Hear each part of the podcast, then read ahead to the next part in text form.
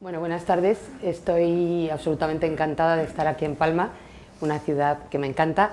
Y, eh, y bueno, encantada, le quiero dar las gracias a, Pablo por haber sido elegida para hacer una de estas cuatro conferencias sobre, sobre diosas interesantes de, del, del mundo antiguo, griego, pero también de toda la tradición clásica. ¿no? Entonces yo eh, quiero, yo, como ha dicho Pablo, voy a hablar de, de esta diosa tan peculiar, ¿no?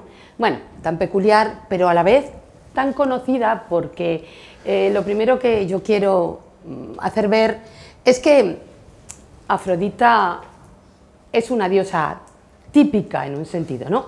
Y de hecho por eso he puesto Afrodita Venus, porque en realidad casi todos hablamos de Venus, una Venus, somos conscientes de que inmediatamente con decir Venus, que aparte de todo es un término que está, bueno, hasta en las droguerías, ¿no? quiero decir, está en todas partes, eh, todo el mundo piensa en el amor, en la belleza y con mucha frecuencia en la desnudez, porque da la sensación de que lo que tenemos es una diosa que es extraordinariamente provocativa y, y que, bueno, y que hace de, de estas características, de esta explotación de la feminidad, digamos, pues una de sus, de sus características especiales. ¿no?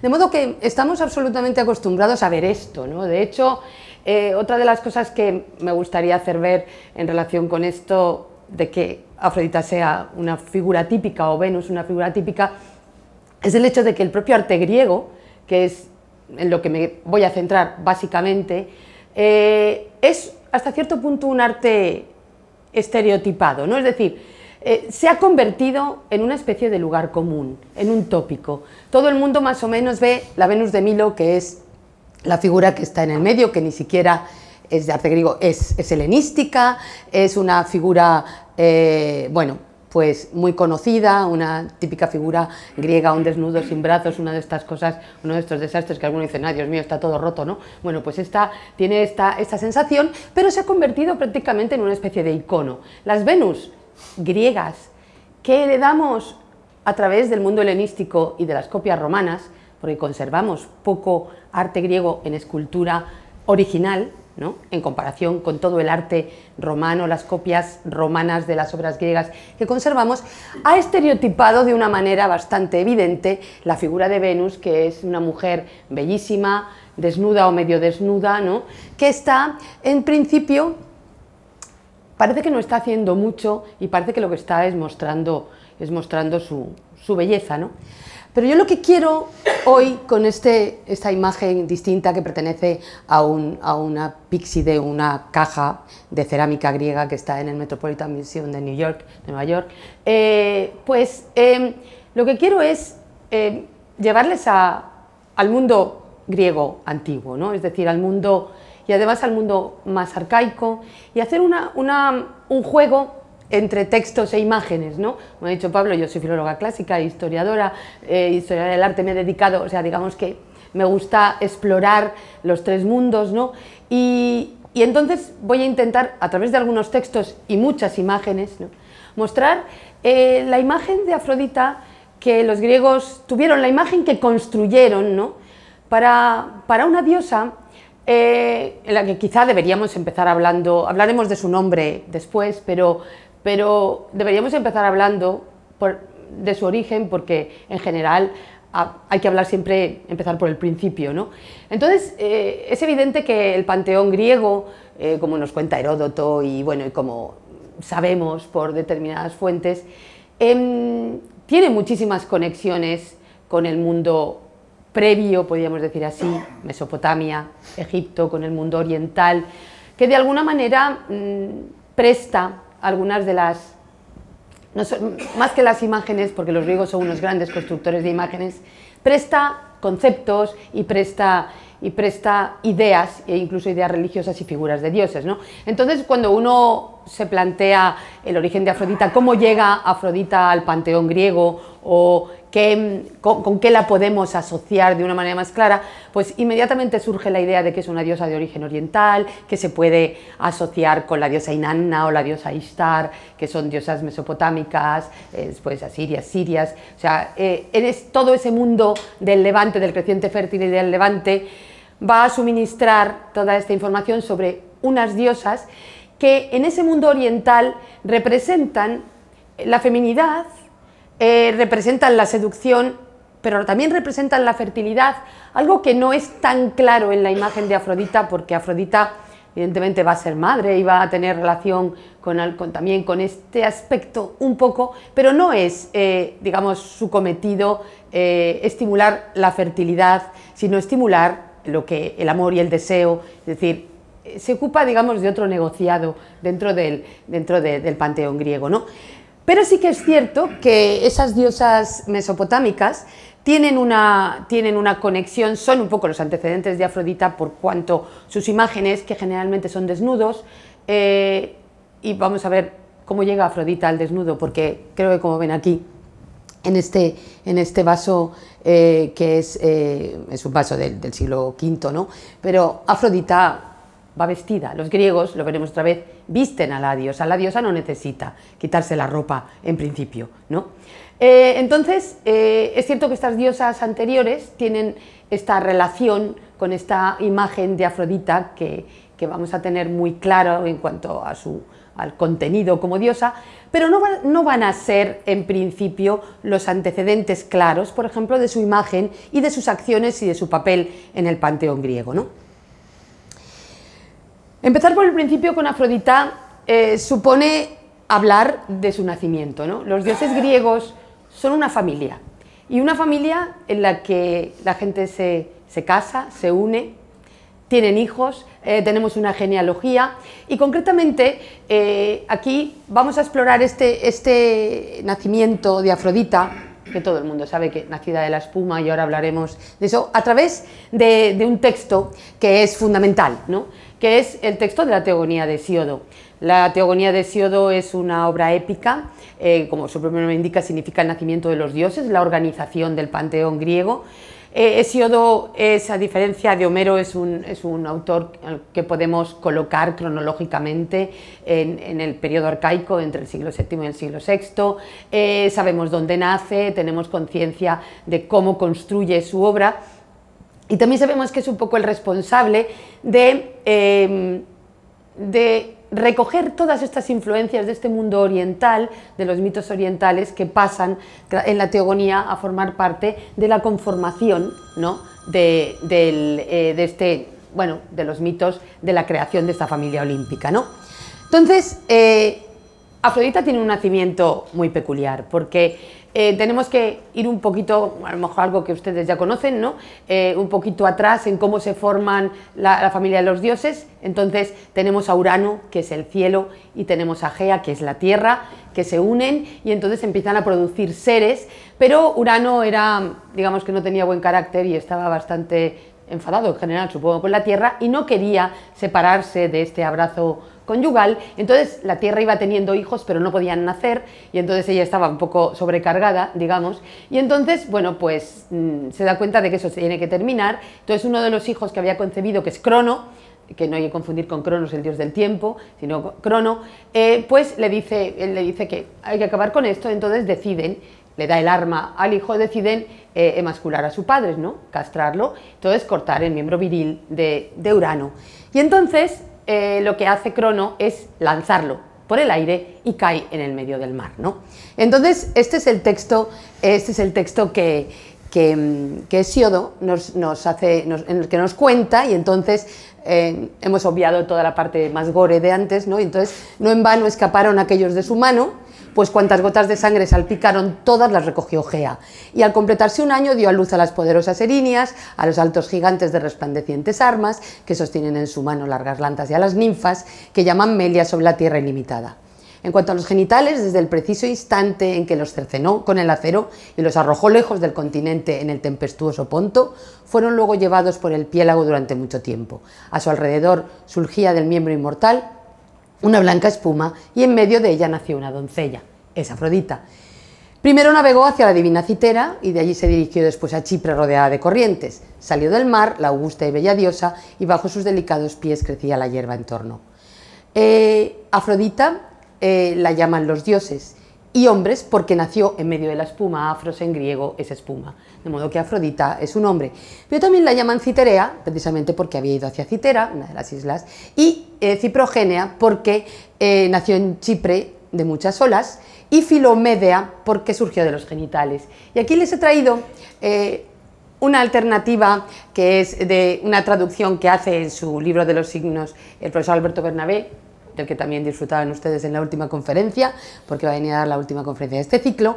Y él propone, porque aquí una de las cosas interesantes es que con Hesiodo no solamente nos presenta a Afrodita, que nace de la espuma, por lo tanto es una diosa que está en profunda relación con el mar, sino que además eh, se empiezan a utilizar sus epítetos, y bueno, hay epítetos de lugar, pero nos interesa Filomedea que eh, Bernabé va a traducir por amiga de la sonrisa, y esto es porque es un término muy raro, Filomedea, en griego, que puede significar hija de los genitales, si se interpreta el segundo término del compuesto en relación con, eh, con el término de los genitales, o bien con el verbo reír, de modo que se puede considerar amiga, entonces filos es no hijo, sino amigo, amiga de la sonrisa, y Alberto Bernabé, que es un gran filólogo, él está bastante convencido en que es mejor interpretarlo así y entonces constantemente ah, utiliza en sus traducciones un término que veremos y que caracteriza a Afrodita, que es risueña, es decir, la amiga de la sonrisa, porque digamos que el amor, la belleza produce, es, o sea, es una diosa con una sonrisa seductora o de placer constante en su rostro, ¿no? Entonces, por eso, eh, bueno, traje esta alternativa para que se viera estas cuestiones, porque es evidente el propio uh, profesor Bernabé no descarta que, que se, porque dice amiga de la sonrisa porque su, surgió de los genitales, es muy posible que a los griegos esto les hiciera, o sea, fuera un truco, un juego de palabras, ¿no? Es decir, entendían genitales y entendían sonrisa y jugaban con las dos cosas y había incluso, digamos, algo de picardía detrás, porque los griegos han sido así desde el principio, como siguen siendo ahora, ¿no? De modo que, bueno, entonces ya tenemos a Afrodita que eh, eh, el nacimiento es una cosa absolutamente fundamental, esta descripción del nacimiento, porque Afrodita entonces se aparece como dos cosas que van a ser muy importantes. Primero, es una diosa que nace del mar, con lo cual su relación con el entorno marino va a ser, tendremos pues a la Afrodita Euploya, la que facilita la navegación, es decir, tiene una relación con el mar especial, ¿no?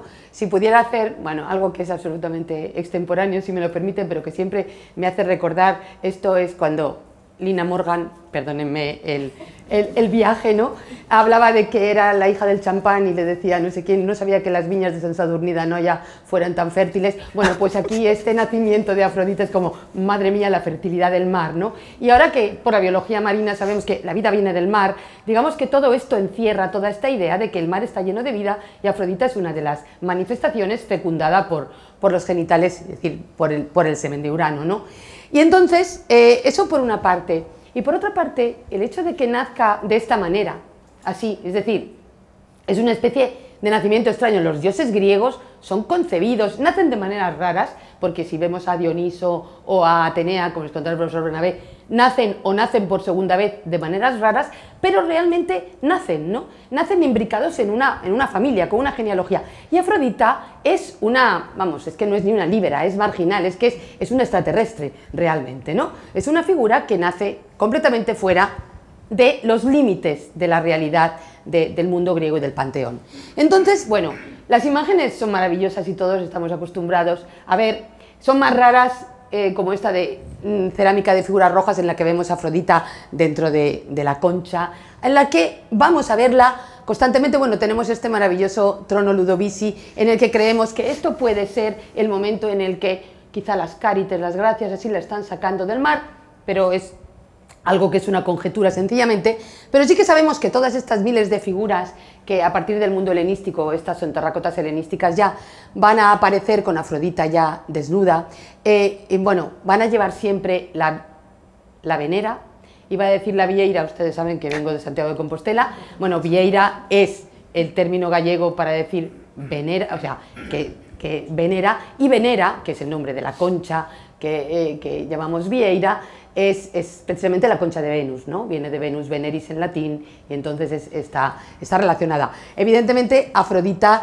está tanto que casi parece un souvenir del Camino de Santiago, porque realmente, o sea, está absolutamente siempre rodeada de estas conchas y los que van a, a poner realmente, los que van a dar en el clavo, también porque tienen la pintura, y la hemos conservado como auxiliar, va a ser los, los romanos, y entonces en Pompeya vamos a tener eh, este, este maravillosa imagen de Afrodita, que prácticamente es Afrodita que acaba de nacer, ha encontrado una supervieira, se ha montado encima, navega hacia el continente, navega hacia los ríos, es decir, no sabéis la que se espera, ya llego, ¿no? Y entonces tenemos esta, esta idea maravillosa que, si se dan cuenta, sin poder conocerlo, porque Herculano y Pompeya no se excavan hasta el siglo XVIII, Botticelli eh, captó perfectamente con un conocimiento absoluto del, mundo, clásico. Bueno, la lectura de este, de este cuadro, no me voy a detener en esto, evidentemente, no es tampoco el objetivo de la, la eh, conferencia de hoy, pero tiene muchísimas connotaciones, pero básicamente todos vemos que aparte de a Simonetta Vespucci, vemos a, la belleza de, Afrodita, vemos el mundo del mar, la maravillosa Vieira, ¿no? etcétera, ¿no? Venera, la concha de Santiago. Eh, a partir del camino, ya ha, dejado a Venus fuera en este momento. Y entonces, bueno, pues eh, la conexión creo que se ve que es absolutamente evidente. ¿no? Esto así tan, eh, tan, tan contrario a lo que acabamos de ver, ¿no? porque es un esquema, sencillamente para hacer ver que este nacimiento de Afrodita y esta relación de Afrodita con el mundo exterior, digamos así, se convierte en un problema en el panteón griego. ¿no? Entonces los griegos son unos amantes del, del, orden que tienen que regularizar las cosas. ¿no? Entonces el propio Hesiodo, a pesar de habernos contado esto, que es lo más antiguo y lo más real, de este nacimiento de Afrodita, porque ahora veremos por qué Afrodita nace así y tiene este estatuto, intenta, esto es una especie de organización de, del follón, que es, la familia olímpica, ¿no? Eh, eh, sobre el texto de Hesiodo, y entonces vemos que Gea y Urano dieron a Crono y a Rea, y Crono y Rea empezaron a tener a todos los dioses olímpicos, y debajo de Zeus están sus múltiples hijos, con las múltiples parejas, vamos a decir, como se dice ahora, de, de que tiene Zeus así sucesivamente, consecutivamente, y creo que ven que pone ahí Dione, Afrodita. Eh, Dione es una diosa muy rara, una mención que parece que es una prácticamente una interpolación que está en el proemio de la teogonía y parece que es una especie de diosa creada ad hoc para ponerla en relación con, con Zeus y para colocarle de hija a Afrodita y convertir a Afrodita en hija de Zeus, como para decir un poco de orden, ¿no? Un poco de orden, entonces tú también hija de Zeus, porque si yo soy el padre de los dioses y los hombres, tú estás aquí fuera absolutamente, ¿no? Entonces, eh, esta, esta, idea de meter a Afrodita en el mundo de los dioses va a ser el objetivo de la épica, de la lírica, es decir, al final Afrodita va a pasar por el aro, digamos, y va a entrar en la familia olímpica de, distintas maneras, no necesariamente porque pensemos que es la hija de Zeus, pero sí que se va a convertir en una más de las diosas. Y desde, y desde la época arcaica tenemos un par de vasos maravillosos, este Dino de Sófilo que está en el Museo de Londres, que es, es, del 580 más o menos antes de Cristo, y luego el vaso François que está en el Museo de Florencia, que son dos piezas maravillosas que nos hablan, eh, son casi como manuales mitológicos, eh, en imágenes que tienen además todos los nombres de las figuras que representan y ambos vasos representan la boda de Tetis y Peleo, una historia que tampoco puedo contar ahora, pero que dará origen a Aquiles y por lo tanto a la guerra de Troya, y a, esa boda que fue la boda del año, ¿no? muchísimo más importante que la de Tamara Falcó, bueno, pues eh, fueron todos los dioses, absolutamente, ¿no? Absolutamente todos. Y entonces Afrodita también está, y está, aquí tengo un puntero, creo aquí, ¿no? Está, no, bueno, no quiero bueno, eh, ahí arriba pone Afrodita y debajo Ares va en ese, lo que pasa es que tiene la cara, o sea, hay, un fallo del vaso, ¿no? O sea, una rotura. Entonces ahí tenemos en el carro en que, acuden todos los dioses, ahí están Posidón y Anfítrite y ahí van Afrodita y Ares. Ahora veremos cómo acaba Afrodita al final, emparejada con Ares, pero realmente Afrodita va a acabar metida en el panteón griego y estableciendo relaciones. El panteón griego tiene una estructura muy especial. Antes hemos visto, hay una primera generación de dioses, tres hermanos, Zeus, Posidón, Hades, y después tres hermanas, Hera, Estia y Demeter, los seis dioses, que no todos ellos son olímpicos porque Hades, ya lo veremos, Hades no puede vivir en el Olimpo porque tiene que estar siempre en el inframundo, porque es como la funeraria, siempre tiene que estar de guardia. Y entonces está siempre en el inframundo, no es un olímpico, por tanto de la primera generación cinco son olímpicos, y luego tenemos todos los dioses, todos los dioses, lo teníamos aquí, todos los dioses que son hijos de, de Zeus, ¿no? con distintas eh, parejas, como decimos, y entonces Afrodita eh, está ahí y van a empezar a establecer entre ellos no solamente esta relación de generaciones, sino también van a empezar a establecer entre ellos relaciones por parejas, formando un sistema dependiendo de los dominios de los dioses. ¿no? Entonces Afrodita va a situarse también aquí, veremos para qué y por qué. ¿no? De modo que la tenemos aquí y también la tenemos en el vaso François, que está allí y va con, con Ares, ¿no? porque era más difícil ver la, la imagen porque no se veía muy clara.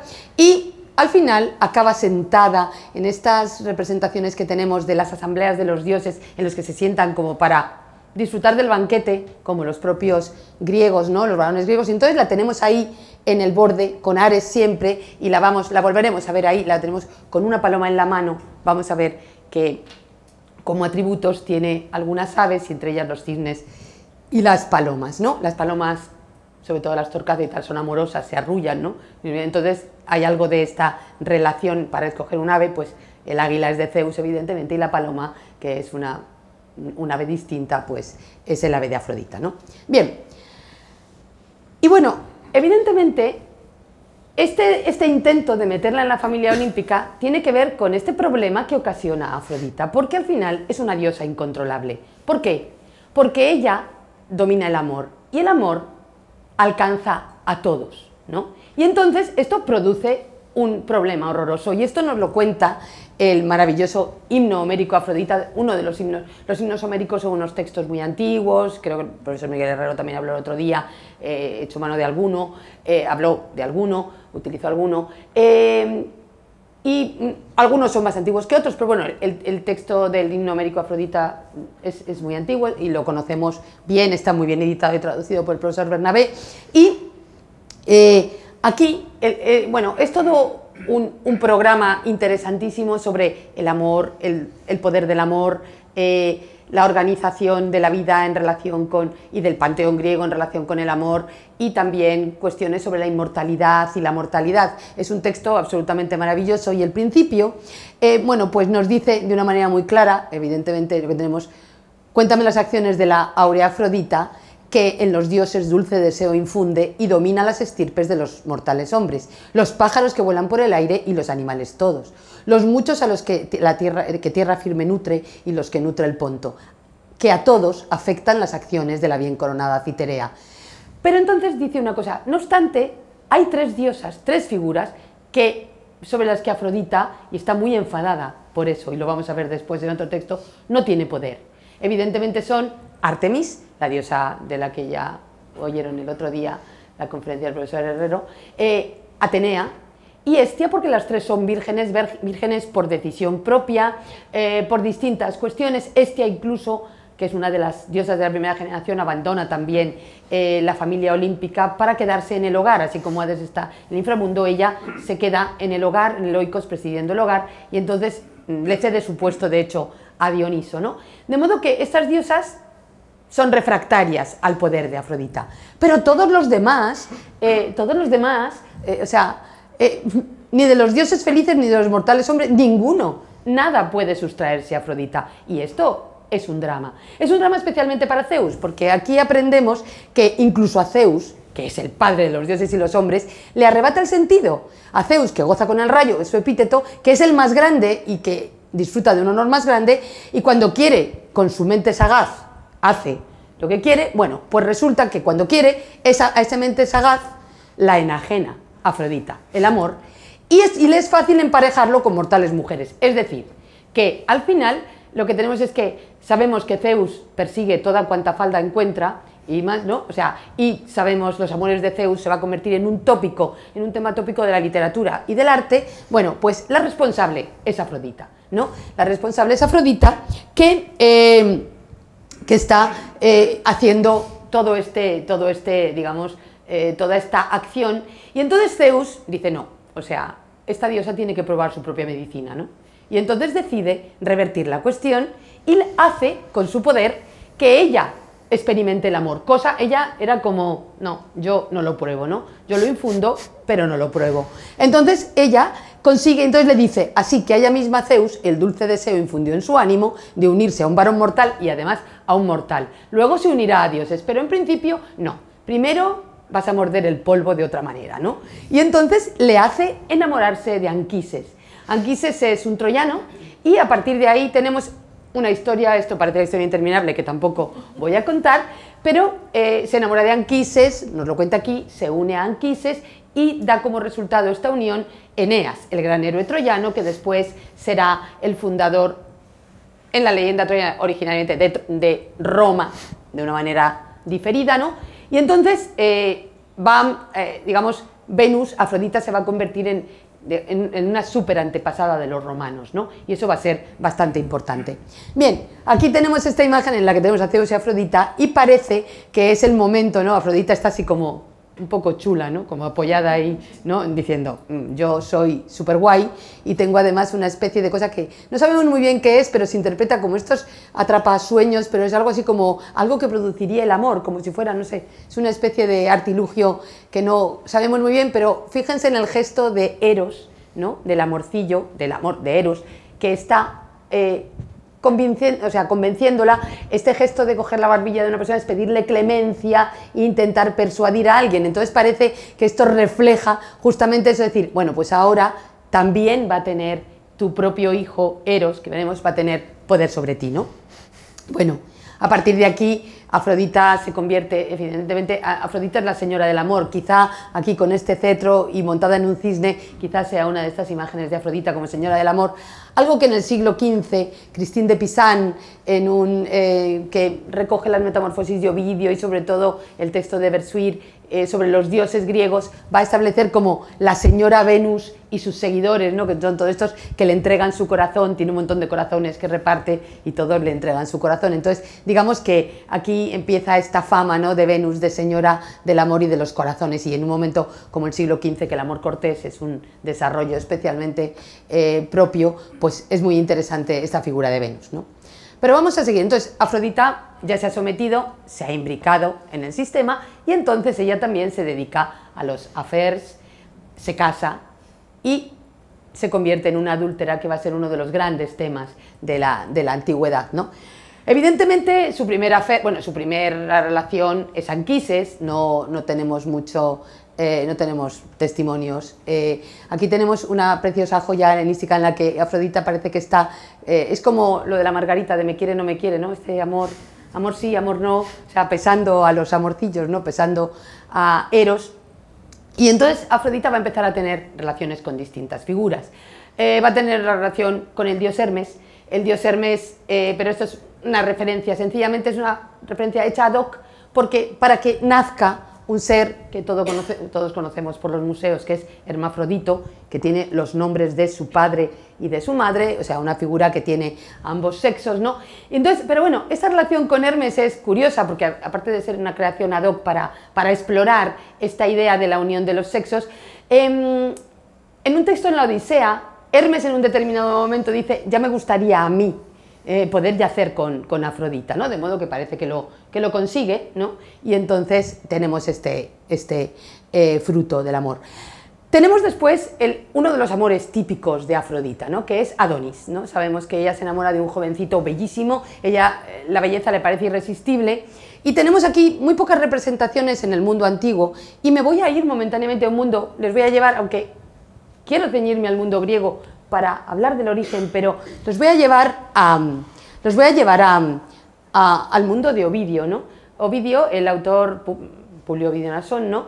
el autor romano del siglo I, escribe el maravilloso poema de las Metamorfosis, que es el compendio de todo el mito greco-romano y más cosas.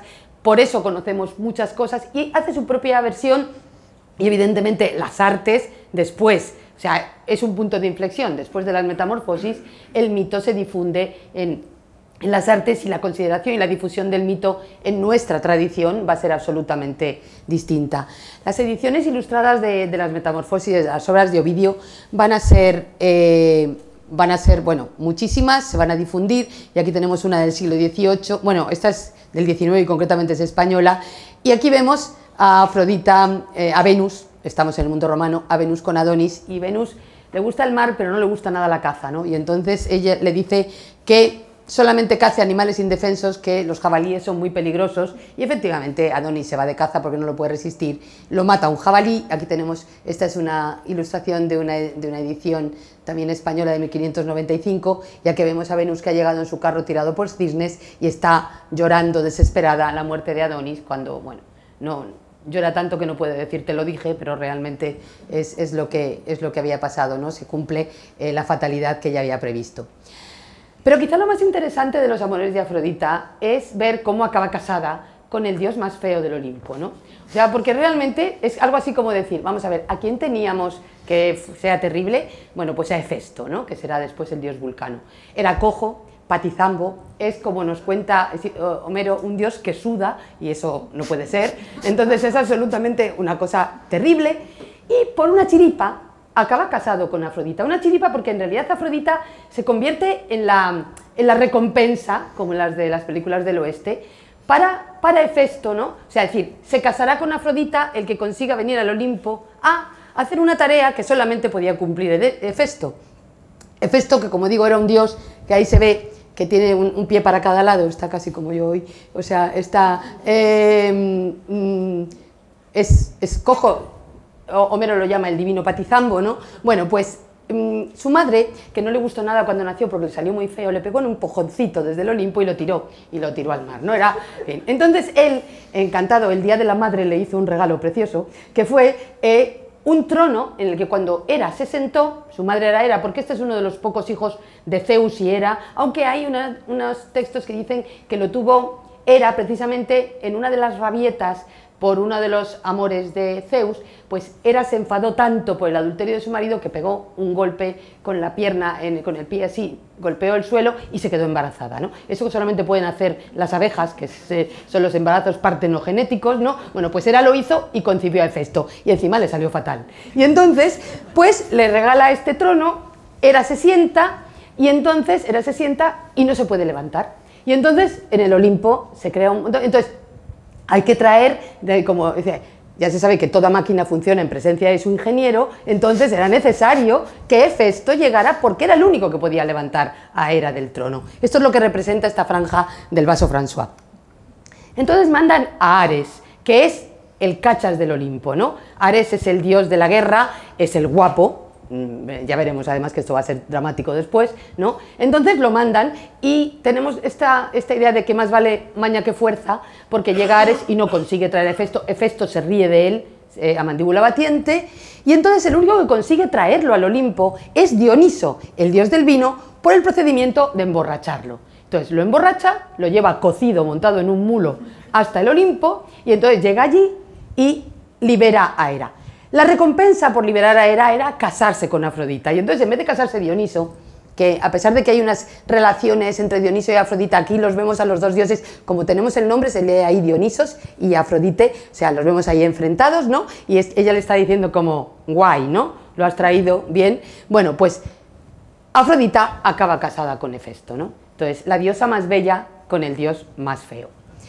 Y como sin embargo Ares era el guapo del Olimpo, a pesar de que la investigadora inglesa Sublundell dice que era un hooligan descerebrado, ¿no? y efectivamente porque era un dios absolutamente sediento de sangre, que no le importaba nada más que la violencia, etc., bueno, pues Afrodita se la empieza a pegar con, a, a Hefesto con Ares, ¿no? Y entonces eh, este que es el grabado de una, edición de Ovidio, porque Ovidio cuenta este adulterio que había aparecido ya en la Odisea, cuenta este, este adulterio de, Afrodita eh, y Ares, lo cuenta eh, Homero, ¿no? Pero Ovidio lo vuelve a contar en, el, libro cuarto de las Metamorfosis y entonces cuenta cómo el sol que lo ve todo, que es Apolo, entra por la ventana y un día descubre a Afrodita y a, Ares, Venus y Marte, en este caso que estamos en el mundo romano, en la cama. Y se lo va a contar a Hefesto. Y esto creo que ustedes reconocerán que es el tema de la fragua de Vulcano de Velázquez. Y este es el grabado que es el antecedente de ese. Como ven que está ahí, bueno, le han pintado un martillo nuevo porque el martillo está en el suelo, pero se le cae el martillo en cuanto Apolo, que tiene casi el mismo gesto que el Apolo de Velázquez, le está diciendo, tu mujer te está engañando con Marte, ¿no? Entonces, él se enfada, pero como es es feo y patizambo, pero es el súper mega ingeniero, orfebre, artífice, pues inventa unas redes de oro invisibles que en cuanto Afrodita y Ares, Venus y Marte se meten en la cama, los atrapa y están, que parecen una lata de sardinas, totalmente atrapados, ¿no? Y entonces vienen todos los dioses a reírse de esta situación, la, la famosa risa de los dioses olímpica que Homero cuenta y que Ovidio reproduce y esto lo vamos a tener representado, se ve muy bien. Eh, en el siglo XVII no les gustaba esto de que las cosas funcionaran automáticamente y entonces representan a Vulcano echando la red sobre los amantes, ¿no? Y entonces así tenemos esta, esta representación. Este es un maravilloso grabado de Tempesta de 1606, ¿no? Bien, esto que es un adulterio en el mundo griego y que es realmente un, un problema, eh, digamos, ¿no? porque es el engaño y Afrodita que no se puede aguantar, pues eh, en el mundo romano va a transformarse totalmente porque Venus es la madre de Eneas, es por lo tanto una antepasada de los romanos, Marte es el padre de Rómulo y Remo, y entonces está este amor, Venus y Marte, Venus y Marte son los megadioses, eh, los megadioses romanos. Entonces, si estamos en el, en el mundo del mito, que Ovidio propicia, tenemos a Venus y a Marte, a Ares y Afrodita, funcionando como esta pareja al final, esta manera de imbricarse en el sistema, es esta pareja en el que el amor se une con la guerra, es casi una máxima hippie, ¿no? Hace el amor y no la guerra, es decir, entonces tenemos, eh, los tenemos representados en Pompeya y tendremos, bueno, pero los tendremos representados, los había representado Augusto en su foro, en el templo, los había colocado y esta, la Afrodita de Capua, estaba al lado de un Ares bastante más guapo que ese, que es una estatua provincial romana. Ella se está mirando en el escudo de Ares, de porque le encantan los espejos a Afrodita, ¿no? Tiene que ver si está mona. Y entonces está, estaba Ares al lado. Eh, hay quien dice que em, un comentario sarcástico a este frontón del templo de, de, eh, Augusto, del foro de Augusto, el templo de Mars Ultor, de, Marte Vengador, de la muerte de César, ¿no? Eh, fue la razón del exilio de Ovidio, porque Ovidio en uno de sus... Eh, había hecho un comentario, porque claro, en este frontón estaban Venus y Marte, que con unas gafas de mitología son unos adúlteros que han engañado a Vulcano.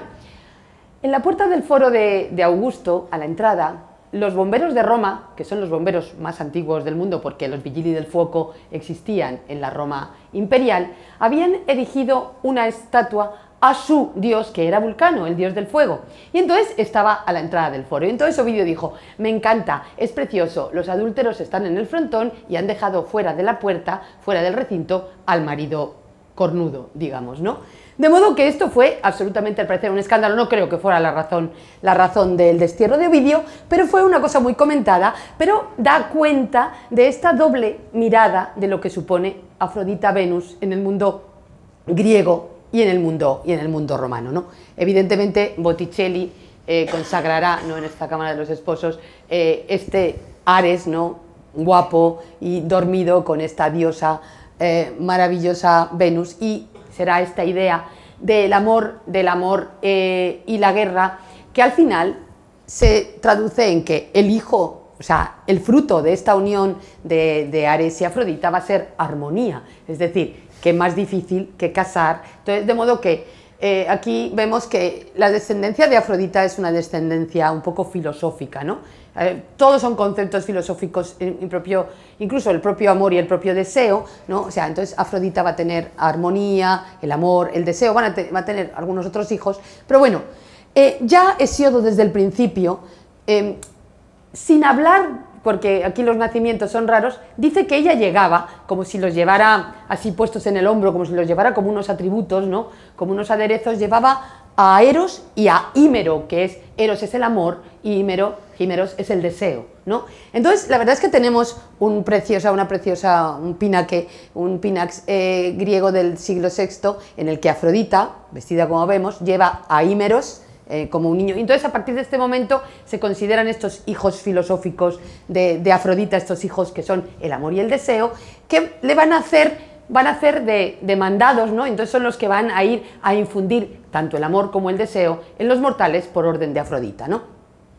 Como vemos aquí, esta es la imagen con la que empezaba. Me encanta porque Eros tiene una cara como de ¿y ahora qué hago? ¿no? Mándame, dime qué, qué hago. Y Afrodita, esto es un, es un, eso del, del, juicio de París, no quisiera pasarme eh, hablando, pero no sé, se ve que tengo muchas cosas que contarles.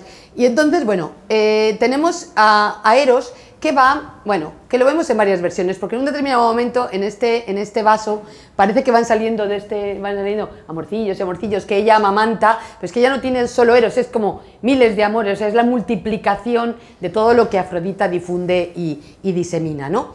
Y vamos a ver eh, a veces Eros es un niño pequeño, a veces es un jovencito, siempre un efebo, ¿no? Siempre alado, porque el amor es mutable, inconstante, ¿no? Como la victoria, unas veces está aquí, otras veces se va, etcétera, ¿no? Bien, y tenemos, bueno, algunas cosas que se han hecho famosas porque en Twitter está todo el día. Mira, la zapatilla de las madres, de algunas madres del pasado, estaba ya en este momento. Eh, porque parece que le va a pegar a Eros con la sandalia. Realmente eh, este uso de volver las sandalias es, una, es un código erótico que los griegos conocían muy bien y está también en esta famosa escultura helenística, porque volver las sandalias al, hacia el techo tiene un, bueno, eh, tiene un sentido erótico absolutamente evidente que todo el mundo conocía y por eso hay, también en los burdeles de Pompeya hay pintadas sandalias y en fin, este juego con, con, con, los zapatos y las sandalias es una cosa. Pero bueno, eh, eh, Twitter lo interpreta de otra manera en este momento, ¿no? Bien, eh, y ya, bueno, voy a ir terminando, pero evidentemente como todos los dioses, Afrodita eh, tiene acciones, ¿no? Hace acciones, ¿no? Entonces, eh, porque los dioses, un dios griego tiene que hacer hazañas, ¿no? Dioses o dioses. Entonces, los suyos son historias de provocación. O sea, eh, le manda a Eros, que prácticamente es su sicario, no asesina, pero bueno, asesina corazones, ¿no? Entonces, el sicario de Afrodita es Eros, y entonces lo manda, y volvemos a Ovidio, una historia, antes les he dicho que Afrodita estaba muy enfadada de no tener beligerancia sobre Artemis, Atenea y, Hestia. Y entonces teme que, Perséfone, que es la hija de Deméter y que es así como muy mona y muy todo el día cogiendo flores, ¿no? Con sus amigas, dice, porque lo dice Ovidio así, si no intervengo, se va a quedar soltera como sus tías, ¿no? Y entonces, esto parece una especie de maldición, me recuerda a mi casa, ¿no? Y entonces, bueno, pues eh, yo, eh, bueno, entonces le manda y le dice, dispárale a Plutón, Plutón, que había salido a dar un paseíto, no debía moverse mucho del inframundo, pero había salido a dar un paseíto y entonces Afrodita le dice, dispárale, ¿no? Dispárale porque se tiene que enamorar de Perséfone, porque si no, no la casamos, ¿no? Y entonces, pues, así sucede, otra cosa que tampoco les voy a contar ahora, que es el rapto de Perséfone o de Proserpina, que va a ser eh, también algo muy interesante desde el punto de vista de la fertilidad concretamente y de, de las estaciones, ¿no? Aparte la diosa Raquel, eh, digo, perdón, eh, sí, es encantadora, pero no llega a diosa todavía. La profesora Raquel Martín les va a dar una, una conferencia, una conferencia sobre, sobre creo, justo el próximo mes, ¿no? Bien, bueno, el caso es que eh, mmm, la gran acción de Afrodita es su prevaricación en el juicio de París, ¿no? El juicio de París es la historia de una prevaricación. Todo el mundo sabe que precisamente en esas bodas de Tetis y Peleo que hemos visto en esos vasos, aparece Eris, la discordia, en un modelo igual que el de la Bella Durmiente y Maléfica, y en vez de decir una maldición, lanza una manzana, la manzana de la discordia no la de Adán Eva, que también tuvo sus consecuencias, pero no es esa, sino es la que se tira en, la, en las bodas de Tetis y Peleo, y ponía para la más bella, entonces se abalanzan sobre ella Atenea, Hera y Afrodita, y le dicen a Zeus, ¿quién es la más bella? Dilo tú. Y él dice, ah, no, yo no me pronuncio porque luego tengo problemas en casa, ¿no? Entonces, no. Y entonces decide que sea Paris, un hombre que en teoría no había visto nunca una mujer y que estaba haciendo de pastor, era hijo de Príamo, estaba en Troya, estaba haciendo de pastor, entonces manda a las tres diosas allí, le dice a Hermes, llévalas allí y que, y que Paris juzgue, ¿no? Entonces Afrodita Eh, bueno, entonces todas las diosas, las tres diosas le ofrecen algo, ¿no? O sea, Hera, como para hacerse el, el artículo, ¿no? Entonces dice, Hera le dice, vamos a ver, si me das a mí la manzana, yo te convierto en el rey de Asia, ¿no? Porque aparte Hera es una diosa que tiene poder sobre, sobre el mundo asiático, ¿no? Y entonces, bueno, eh, yo te hago eh, poderoso, ¿no? Eh, y le dice a Atenea, bueno, yo te hago vencedor en todas las batallas, evidentemente, lo mío y la inteligencia y la, y la guerra, ¿no? Pero Afrodita le dice lo que Luciano en, el Diálogo de los Dioses, que es una obra, Luciana de Samosata es, es absolutamente fantástico, o sea, tiene un humor maravilloso, entonces le dice Afrodita le dice, tú eres joven e ignorante, yo sé cómo hay que arreglar estas cosas, emprenderás un viaje como si fueras a visitar Grecia y una vez que llegues a la cedemonia, Elena te verá, lo demás es cosa mía, que se enamore de ti que te siga. Yo tengo dos hijos muy bellos, Ímeros y Eros, Eros se meterá completamente en ella y la obligará a enamorarse, mientras que Ímeros se apoderará de ti y te convertirá como es él en alguien deseable e irresistible. Yo misma le pediré las gracias que me acompañen para que entre todas podamos convencerla. Entonces, París dice, bueno, yo ya me estoy enamorando de Elena, me veo navegando junto, eh, rumbo a Grecia y me parece encontrarme en Esparta y volver con ella. Y ya me está molestando que no esté haciendo todo esto ahora mismo ya. Y le dice, bueno, no te enamores, París, antes de premiar con tu fallo a tu casamentera. Y madrina de boda, ¿no? Se dice Afrodita de ella. De ti depende comprarlo todo, amor, belleza y boda, pagando con esta manzana. Prometo que te entregaré a Elena como esposa, que ella te seguirá y llegará contigo a Ilión. Y que yo estaré a tu lado y colaboraré contigo en todo. Entonces, con estas condiciones te doy la manzana, tú aceptarás con las mismas. Y entonces se montó Troya. ¿no? Bien, eh, tenemos un montón de representaciones del juicio de París, que desde el principio las tres diosas son muy parecidas, quizá Afrodita sea la que lleva el vestido con estrellas y más, más decorado, pero enseguida la presencia de Eros, como en este vaso tan bonito en el que, bueno, hay, hay así llevan unos vestidos muy monos de tonos pastel, como llevaremos esta primavera, y eh, eh, tenemos ahí a Eros, ¿no? Y a Afrodita, y eh, aquí tenemos el rapto de Helena, con Eros en el medio, porque es el que interviene, y tenemos, tenemos que esperar al mundo romano para que Afrodita decida, aquí hay un modo mejor, yo me quito la ropa, vosotras no, y entonces yo me quito la ropa y entonces se puede juzgar muchísimo mejor, ¿no? Este es el primer desnudo que vemos, porque claro, en este momento el, juicio de París es una especie de concurso de mises, en este momento muy poco de moda, ¿no? Eh, pero es antes del traje de baño, ¿no? Como nos hace ver Rubens, ¿no? Rubens, eh, con este amor por las carnes nacaradas, pues ya descubre, descubre a las diosas y todas ellas se desnudan, incluso la castísima Atenea y la, mm, y la mal bueno, mal encarada tampoco, pero tiene tan mal humor, era, ¿no? Que siempre está enfadada por, por, su marido, aunque es una diosa muy importante. Bien, el caso es que Afrodita va a vencer, pero ya sabemos por qué, evidentemente eh, el amor vuelve a ser irresistible. Y ya sí que voy a terminar, pero no me resisto. Bueno, indudablemente esto casi podía haber sido el principio, ¿no? Afrodita es la diosa de la belleza, básicamente es la guapa del Olimpo. Y además es la diosa de la moda es la diosa que va siempre a la moda. Los griegos ya he dicho que visten a la diosa no necesitan desnudarla. Afrodita aparece aquí en uno de sus ánades, prácticamente, bueno, es un cisne del todo, vestida con un saco. Es la que decide, en vez de llevar el pelo suelto y ponerse una coronita, algo así, que luego la veremos así en el mundo romano, se pone un saco, se pone uno de estos turbantes que estaban mega de moda en el siglo V en Atenas y que venían de Oriente. Y esto vuelve a hacernos ver que Afrodita, había algunos otros datos que podíamos haber visto en los textos, que Afrodita es una diosa de, de oriental, el lujo, las joyas, todo esto le encanta y los textos, la continuación del, himno de Afrodita nos hace ver, ¿no? Se va a que las gracias, que son sus ayudantes, la, la vistan, la unjan. Esto es la preparación para ir a ver Anquises, ¿no? Y entonces dice, un inmortal vestido fino que había sido perfumado, cuerpo bien ataviado por hermosa vestimenta, engalanada de oro. O sea, y lo vamos a ver después, eh, en los otros himnos Afrodita, tenemos dos himnos homéricos más Afrodita, va a decir, siempre deseable, guapísima, pero sobre todo, divinos vestidos, una corona hermosa de oro, eh, pendientes de flores, eh, Siempre, siempre con su collar y muchas veces con perlas. La asociación de la idea de la perla, cuando indagamos sobre las perlas en el mundo antiguo, nos lleva indefectiblemente a Afrodita porque evidentemente es una diosa que, bueno, decide mm, venir en una vieira en vez de en una ostra, pero tiene la relación con el mar también se manifiesta así, ¿no? De modo que la vamos a ver siempre, pues aquí está monísima con el traje, con un vestido, no lleva el típico peplo de lana ático mm, aburrido y sobrio, como si fuera siempre vestida de beige, que es Atenea, que lleva Atenea, sino que lleva un, vestido decorado ¿no? y, con, y con muchas flores y además se ponen sacos, lleva pendientes siempre, etc.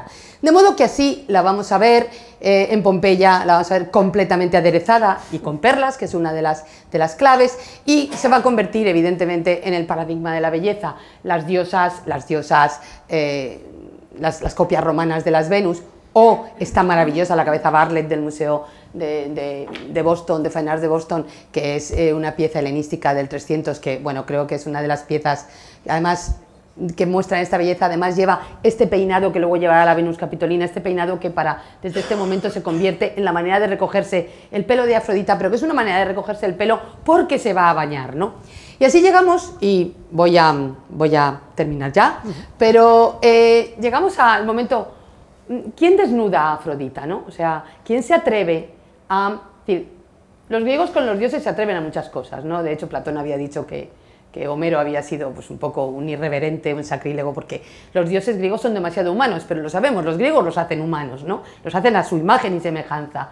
Pero eh, la desnudez femenina estaba vedada para, bueno, para la gente seria, digamos, ¿no? O sea, las heteras, las ninfas, a veces aparecen desnudas en el, arte griego arcaico y clásico, pero tendremos que esperar a Praxíteles, que decide, en su genialidad, eh, ofrecer una imagen todavía más cercana de los dioses, entonces reblandece a Apolo, lo convierte en Apolo sauróctono, que es un efebo y en vez de matador de pitón mata una lagartija, ¿no? O sea, es decir, hace una, tiene una visión de los dioses completamente diferente. Y con Afrodita, pues decide desnudarla. Eh, le habían encargado la estatua de Afrodita, ah, nunca me acuerdo ahora que Poli se le había encargado, pero cuando la ven dice, no, pero vamos a poner a Afrodita desnuda, no, imposible. Entonces, y él les dice, sí, yo la había concebido para un para un eh, templo circular, para que uno se acercara de detrás y lo primero que le viera, eh, me van ustedes a perdonar, fuera el culo. Porque esta Afrodita se llama Calipigos, que en griego significa del culo bonito. O sea, era como Jennifer López, que tenía un club de fans de sus glúteos. Bueno, pues Afrodita, eh, o sea, básicamente este es como el asset, porque era una, una imagen para verla por detrás. Los nidios deciden quedarse con ella y por eso a partir de este momento la Afrodita de, Praxíteles se llamará la Afrodita de Gnido, la Afrodita nidia, ¿no?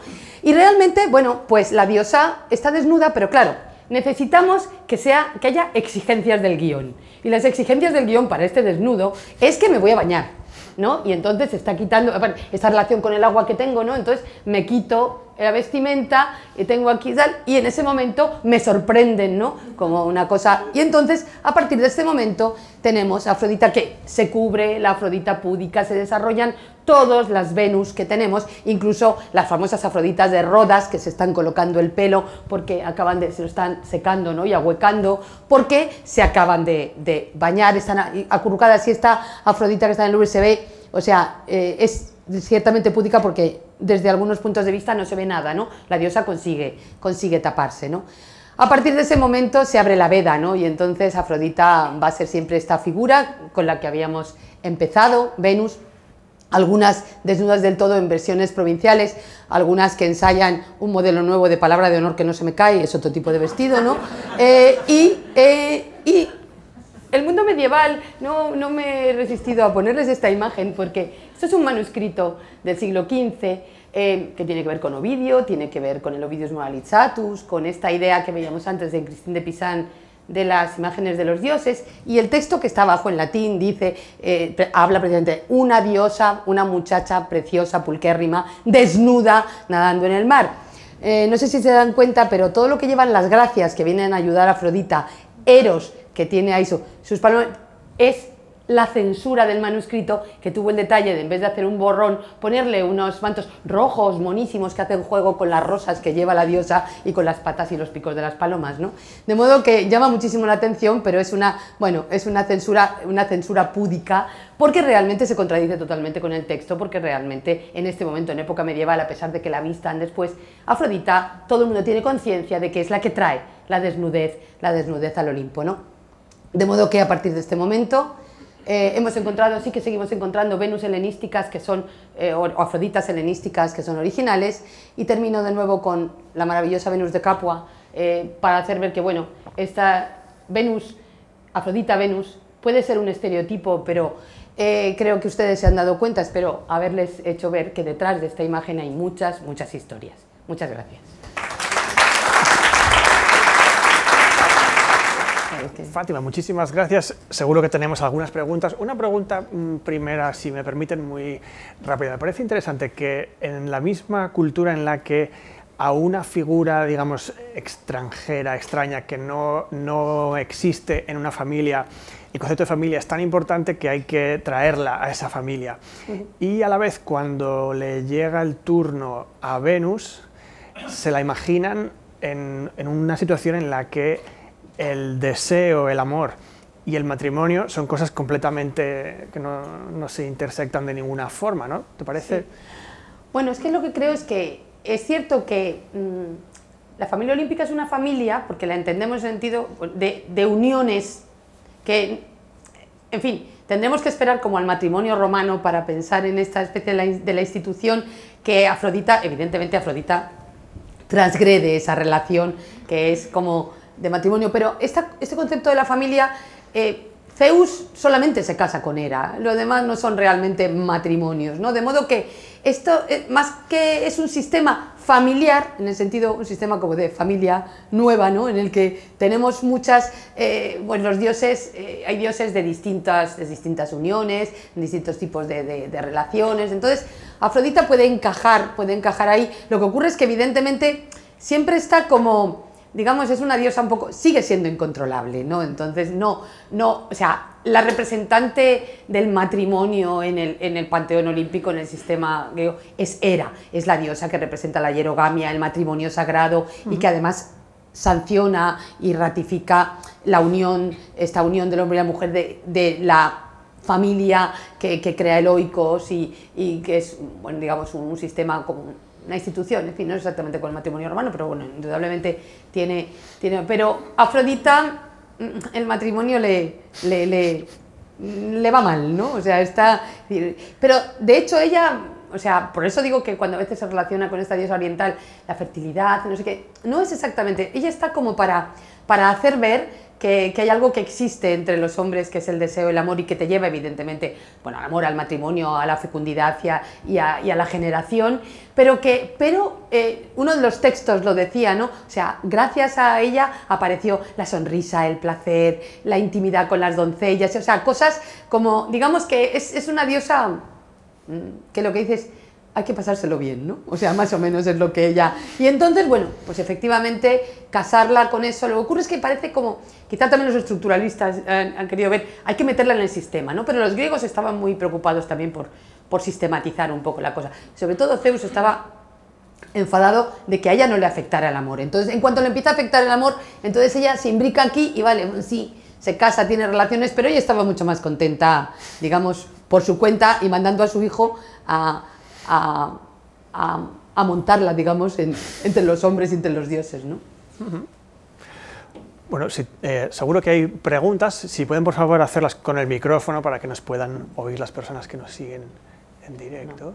Creo que has dado a entender que el, primero que desnudó a, Afrodita fue Prasíteles, ¿no? ¿Qué, ¿Qué, responsabilidad le achacarías a Friné en esta historia? Ah, bueno, evidentemente, a ver, son dos cosas, ¿no? O sea, por, por una parte, eh, mm, Praxiteles tiene la osadía de, desnudar a una diosa, ¿no?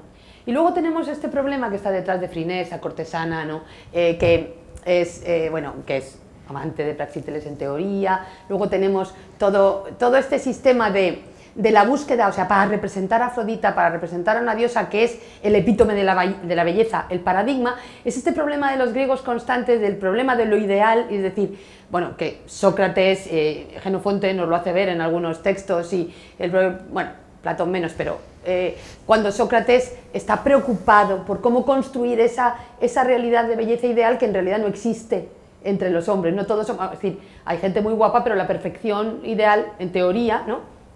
Y Friné tampoco sería, sería maravillosa, pero tampoco sería... Entonces, bueno, digamos que es como esa sensación de tomemos un modelo, o sea, llevemos también, también a la diosa, acerquémosla también al, mundo, al mundo humano, ¿no? Eh, entonces, digamos, o sea, eh, aquí hay una cosa que me parece que aparta a, a Fidias, por ejemplo, de, de Praxíteles, ¿no? Eh, Platón, por ejemplo, había perdonado, Platón que estaba en contra de, bueno, no está en contra del arte, bueno, esta es otra historia que tampoco les puedo contar ahora, pero, pero, pero digamos que había hecho, le, había servido decir que, mm, que era importante inspirarse en la idea y no inspirarse en la realidad mortal, digamos. Entonces, había considerado que el único, el único escultor que podría tener cabida en la ciudad ideal de Platón era Fidias, porque Fidias había ido a mirar a la idea de los dioses para representar, entonces para hacer sus Ateneas, por ejemplo, y su Zeus olímpico, pues eh, Fidias eh, había ido a mirar la idea, a, los dioses, ¿no? Eh, porque no tenía un modelo, porque ni Zeus ni Atenea podían tener un modelo mortal.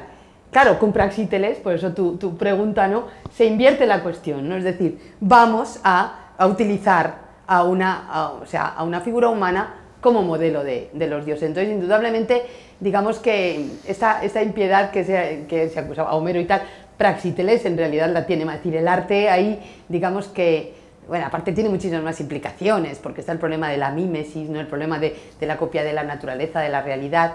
Eh, negar, o sea, decir, no, no voy a hacer una figura ideal, voy a inspirarme en, una, en, alguien que, que, lleva el deseo puesto en sí, porque al fin y al cabo Afrodita es una diosa para los seres humanos, ¿no? Entonces, no sé, no sé si te contesto con eso, pero realmente creo que, que, esa es una de las ideas, ¿no? Tengo otra pregunta yo, si puede ser. Muy bien, sí, sí, por supuesto. Ah, me parece interesante, em, ¿hasta qué punto la belleza de Afrodita es una belleza natural o ella se adorna? Porque me ha parecido muy curioso ver eh, pues las perlas, las joyas, todas estas eh, collares, coronas.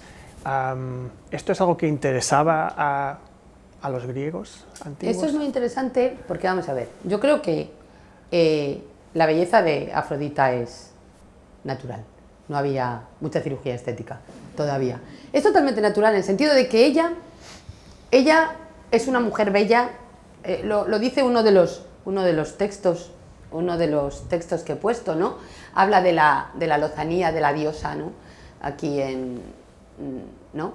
Em, su deseable rostro lleva la lozanía sobre ella, o sea, ella es, ella es bella por definición. Pero esta idea de, aderezarse, por eso quería hacer ver, creo que hay dos conceptos, bueno, me interesa, es una de las cosas que también hago así, eh, explorar la idea de la moda, porque al transformar la imagen de Afrodita, eh, los griegos en el mundo arcaico y clásico la convierten en una, dios, en una, en una figura eh, como, no sé, de las, de las atenienses que fueran más a la moda y entonces esta idea de adornarla es también una, una, manera de, de, imbricarla, de actualizarla, o sea, de ponerla en la realidad, ¿no? de acercarla a la realidad.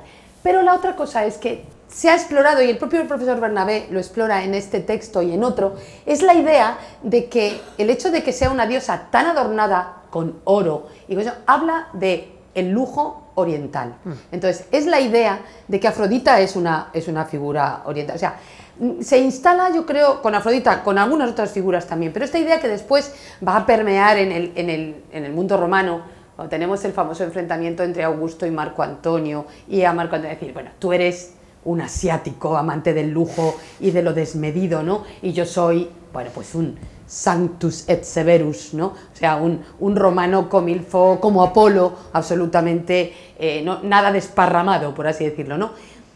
Eh, esta idea del lujo oriental, de la atracción del brillo, del oro que se instala en Grecia, en el mundo arcaico, Afrodita lo representa muy bien. Entonces, esto dice, o sea, ella es bella, o sea, la belleza es una cualidad suya, eh, vamos, eh, emana belleza, pero hace ver que esa belleza se realza especialmente con el oro, porque el brillo del oro, la luz del oro, y entonces podíamos pensar en Píndaro, ¿no?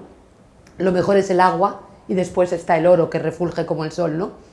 Entonces, es en la quinta olímpica, ¿no? Que comienza así. Entonces, realmente, eh, esta idea del oro el oro que además es inalterable, el oro que siempre está igual, o sea, de alguna manera, o sea, bueno, que es lo mismo que inalterable, evidentemente. Eh, o sea, esta idea de que el oro no se degrada, es como la belleza de Afrodita que no se degrada, ¿no? bueno, lo que quisiéramos todas, ¿no? Pero, eh, en fin, quiero decir, estamos sometidos, nosotros no somos, no somos dioses, ¿no? Entonces no estamos sometidos a estar exentos de vejez y de... Entonces esta idea yo creo que realza y entonces creo que afirma ambas cosas. Primero, su origen oriental, porque indudablemente todo el, el, periodo orientalizante es el periodo del desarrollo de la orfebrería, de la llegada del oro de Oriente, las técnicas de, oro, etc. Eh, y, bueno, y creo que, lo realza, pero lo viene a, ratificar y entonces habla de las dos cosas. Pues bueno, Fátima, muchísimas gracias otra vez por estar aquí y ayudarnos a conocer mejor a un personaje tan, tan fascinante con tantas capas y tan deseable. Muchas gracias. Encantada. Gracias.